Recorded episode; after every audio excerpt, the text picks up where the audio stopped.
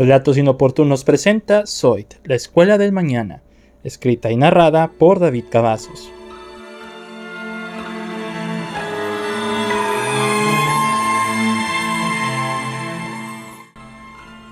Capítulo 5 Eso explica el letrero que vi en la carretera, argumentaba Paul recordando lo que vio. ¿Viste mi letrero? ¿En el que decía que debían alejarse de Zoid? Preguntó David, aclarando la coincidencia. Todos voltearon hacia David y Paul por dicho suceso. Quedaron con una cara de extrañeza al no notar al letrero que estaba en la carretera de Creek Valley. ¿Qué? ¿Le pagué a alguien para que hiciera el letrero? Eso fue después de las cosas que escuché cuando preparaba este salón de clases. Escuché sonidos de hombres lobo rugiendo. No pensé que había más. Argumentaba David el origen de ese letrero. Es mucho más de lo que pensábamos. Creek Valley está en peligro, decía Wallace pensando qué hacer. Pero debe haber algo con lo que podamos combatir contra ellos, decía Emma, buscando alrededor del salón algún arma que ayude. De repente, a los gemelos se les ocurrió una idea interesante para combatir por partida doble. La escuela tiene un equipo de béisbol, pensaba Amelie. Bueno, iba a tener. Probablemente esos monstruos lo hicieron trizas. Adam empezó a coincidir con la idea que su hermana tenía. El decano Goldberg también compartió la idea. ¿Y? preguntó Paul, arruinando la inspiración. Lo que hermana quiere decir es que hay bates almacenados, balas de plata para los hombres lobo y bates de madera ligera que podemos romper y usarlos como estaca, explicaba Adam formando un plan. Gran idea, elogió David. Pero, ¿dónde están los vestidores de los jugadores? Preguntó Wallace para armar una estrategia de recorrido. Ese es el problema, dijo el decano Goldberg. Están detrás del auditorio, antes de llegar al campo de juego. El ambiente quedó en silencio. La idea de entrar en el lugar más infestado de la escuela no era del todo satisfactoria, para poder llegar al auditorio y pelear contra las abominaciones. La mejor idea será rodear el lugar, para poder servir de distracción. Nos podrían perseguir, pero podemos llegar al almacén, ideaba Wallace. No se diga más, salgamos de aquí, dijo David preparándose para salir. No, esperen. Hay un mejor plan. Corregía Wallace antes de salir del salón de David.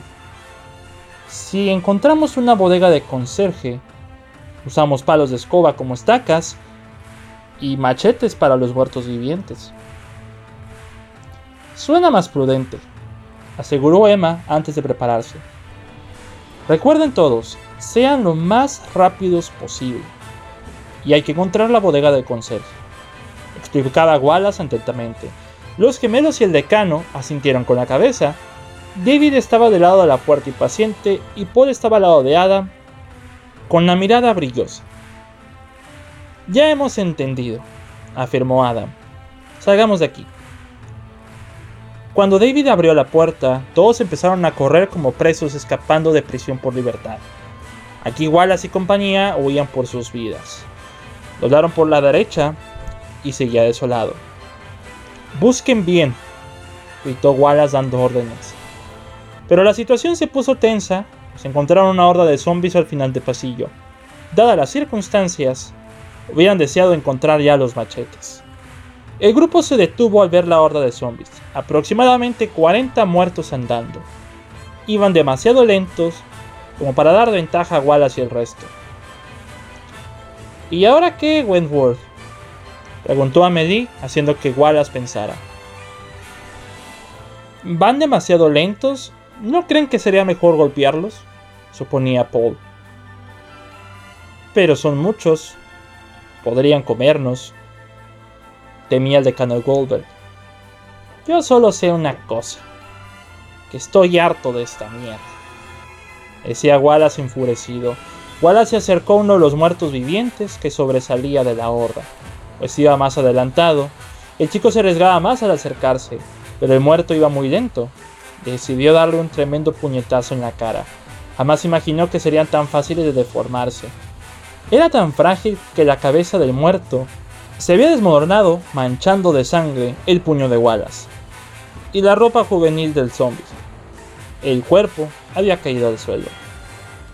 Si él pudo, nosotros también. Insistía David en acercarse y golpear otro muerto. Era como golpear malvaviscos con jalea de fresa. Para hacer algo horrible, se ve fácil, dijo Emma, invitando a todos a golpear a los zombies. Paul, el decano y los gemelos le siguieron a Emma para golpear a los demás muertos.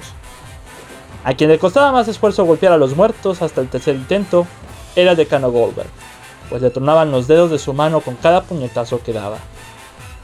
No se preocupe, decano, lo cubriremos, gritaba Wallace aportando ayuda.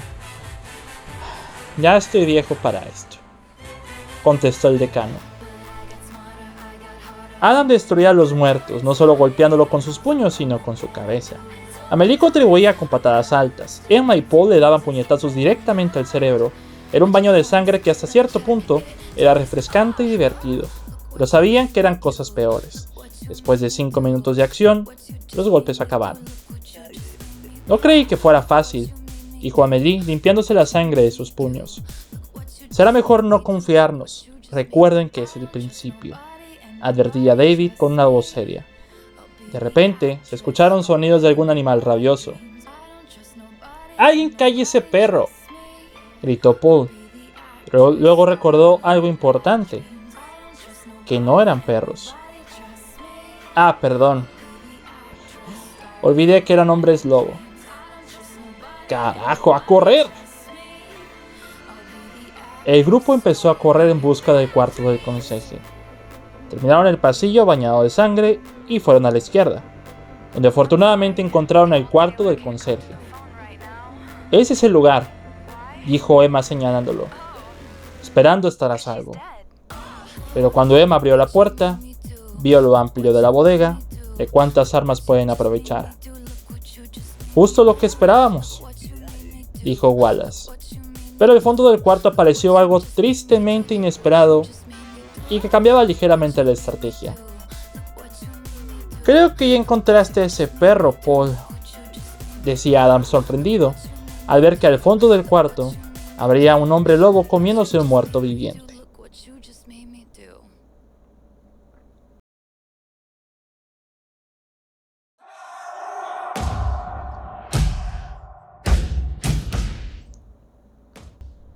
Capítulo 6 al ver al hombre lobo comiéndose el muerto viviente y dirigió la mirada perturbadora hacia el grupo, estos daban un paso atrás. Licántropo se acercaba con lentitud, como si fuera su forma de cazar.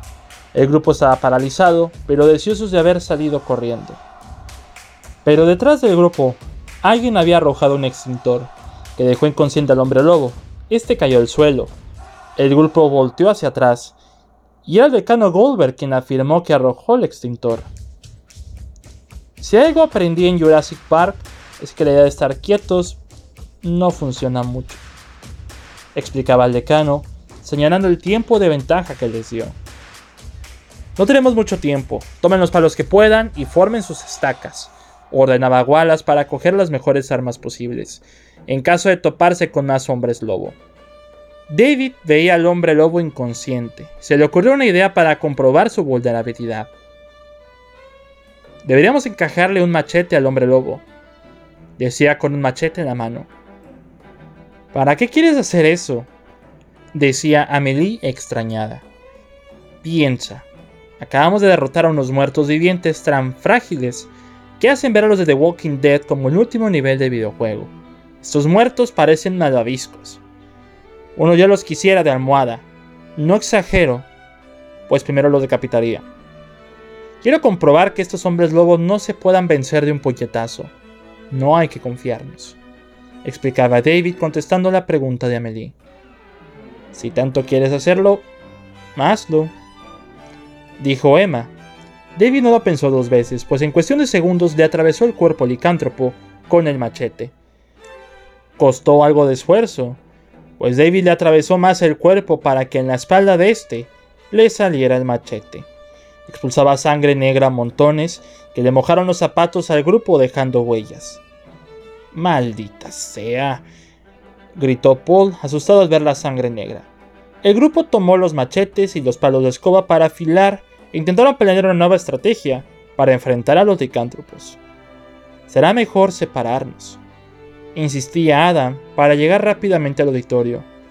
Oye, qué idea tan sorprendentemente estúpida, decía Paul. ¿Nunca han visto Scooby-Doo? Siempre sale mal todo cuando nos separamos. Pensándolo bien, no suena una mala idea. Sería más dinámico, pensaba Wallace. Adam seguía con la idea de separarse. El único que no estaba convencido era Paul. Para lograr convencerlo, trataba de dividir los grupos. Equipo 1. Wallace, Paul, mi hermana Amelie y yo. Equipo 2. Emma, el señor West y usted decano. Coordinada Adam. Bien, es hora de separarnos. El grupo se dispersó Wallace se fue con su equipo tratando de llegar al auditorio. Al recorrer cinco pasillos y sin ningún ruido de hombres lobos ni de vampiros, Wallace y su equipo se detuvieron para afilar los palos de escoba que usarían como estacas. Yo no esperaba algo así, decía Wallace con un tono serio. ¿Cómo dices? preguntó Amelie. No esperaba esto de Zoid. Bueno, mis padres veían un futuro en mí, soy hijo único, y mis padres me criaron con valores, me veían con orgullo. El joven Wallace Wentworth iba a entrar a la única universidad que pude entrar, decía Wallace con tristeza. ¿Ya habías intentado antes de Zoid? preguntó Amelie, atenta a Wallace. Presenté seis exámenes en secreto. Les ocultaba todo eso trabajando como mesero. No les había dicho nada, ni siquiera que me habían rechazado. Cuando mis padres se enteraron de esta escuela, encontraron fe en mí en formar parte de la historia de Creek Valley. No sé qué haré cuando sepan que todo esto fue una mentira, decía Wallace, aún más triste, mientras afilaba su palo de escoba. Oye, llorón, te estoy escuchando, decía Paul, quien estaba enfrente del pasillo del lado de Ada. No te preocupes por eso, Wallace. Después de enfrentarnos a esas cosas, Soy volverá a ser la escuela de antes. Para hacer una labor como presidente del consejo estudiantil, es una labor importante remediar estas cosas, decía Amelie consolando a Wallace. Y nuevamente serás un orgullo para tus padres. Mi hermana tiene razón, Wentworth. Ella logra lo que se propone. Y también como presidente del Consejo Estudiantil, vencer hombres lobo y vampiros es una labor extrañamente importante, decía Adam animando a Wallace. Yo solo diré que saliendo de este embrollo deberíamos conseguir pizzas y usar Netflix en secreto, decía Paul impaciente esperando que todo esto acabara mientras afilaba su estaca. Hemos sido tan buenos estudiantes en las materias de destruir monstruos 1 y carpintería para estacas que al menos nos los merecemos. Creo que estoy de acuerdo contigo, Paul, pero debemos seguir con destruir monstruos 2, decía Amelie considerando la oferta de Paul. Es cierto, no sabemos cuántos monstruos hay adentro del auditorio. Es preferible ser precavidos decía Adam con certeza. Pues sigamos nuestro camino. Decía Wallace siguiendo su camino junto con su equipo. En el transcurso de la plática del equipo 1, el otro grupo conformado por Emma, David y el decano Goldberg seguían explorando el colegio. Emma estaba detrás de una máquina expendedora de golosinas, empujándola para hacer caer los dulces, mientras que David y el decano afilaban las estacas con rapidez. ¿Desde cuándo conoce al señor Wentworth y al señor Allen? preguntó el decano Goldberg hacia Emma. ¿No cree usted que es una pregunta inoportuna para esas circunstancias, decano? contestó Emma un poco molesta al ver que su dulce aún no había sido liberado de la máquina. Vamos, el decano solo quiere conocerte, dijo David. Recuerda que cuando todo esto termine, seré tu profesor. Emma tiró la máquina expendedora hacia la derecha. El cristal se rompió y tomó su chocolate para acumular energía. Ahora sí puedo explicarles en paz, dijo Emma comiéndose el chocolate y comenzó a contar la historia de ella y sus amigos. Conocí a Wallace en la primaria. He de admitir que él estaba enamorado de mí, pero conforme el tiempo pasaba, le decía que era mejor ser amigos. Y él ya olvida al que le gustaba. A la mitad de la primaria conocimos a Paul. Era nuevo en el pueblo, él venía de Cumberland y se burlaban mucho de él. Pero Wallace y yo le enseñamos el pueblo. Nos hicimos mejores amigos y teníamos nuestras travesuras de niños como tocar timbres de las casas y oír o poner una bolsa de excremento de perro prendida en llamas y dejarlas en las casas. Siempre nos metíamos en problemas, pero nunca nos traicionábamos el uno al otro. Prometimos ser los mejores amigos y seguir viviendo en Creek Valley, ir a la universidad juntos. Y el único lado positivo de combatir monstruos en esta extraña escuela es que ellos me apoyan y yo los apoyo. Vaya, qué unidos, decía David sorprendido. Esa sí es una verdadera amistad, señorita Farrow y logrará seguir con ellos si vencemos a los monstruos. Decía el decano inspirado. Debemos superar el auditorio infestado. Y para superarlo debemos llegar allá primero, así que sigamos nuestro camino. Decía Emma guiando a su equipo. El equipo de Wallace seguía su camino. Cuando encontraron dos puertas enormes al doblar a la izquierda del pasillo, encima de las dos puertas marcaba el nombre de auditorio y habían llegado al lugar más infestado de monstruos en Zoid. Bueno, este es nuestro primer logro, dijo Adam aliviado. Sé que sonará riesgoso, pero abriré la puerta. Advertí a Amelie poniendo su mano en la puerta derecha. Le empujó y abrió el acceso al auditorio. Veían varios hombres lobo que dirigían la mirada hacia Wallace y su equipo, vampiros que tenían la mirada fija en ellos, y uno que otro zombie que apenas volteó. Al avanzar unos pasos, veían como aquellas bebidas rojas que vivieron en el video estaban tiradas en el suelo. Muchos hombres lobo descuartizados por sus compañeros reflejaban mucha sangre negra y vampiros flotando por el lugar. De repente el altavoz del auditorio empezó a sonar una canción curiosa llamada Cry the Sister. Lo más extraño que notó Wallace y Paul era que avanzaban. Pero ningún monstruo se acercaba a ellos. De lo contrario, ya los hubieran matado. Algo raro está sucediendo aquí. Los monstruos no hacen nada con nosotros. Decía Wallace, siguiendo los pasos de los gemelos Rappaport, quienes estaban de espaldas cuando veían lo ocurrido. ¿Me pueden explicar por qué ellos no nos han hecho trizas aún? Preguntó Paul intrigado. De repente los gemelos Rappaport voltearon hacia Wallace y Paul pero en sus ojos notaron algo espeluznante. Estaban de color rojo. Su piel cambió a un tono mucho más pálido.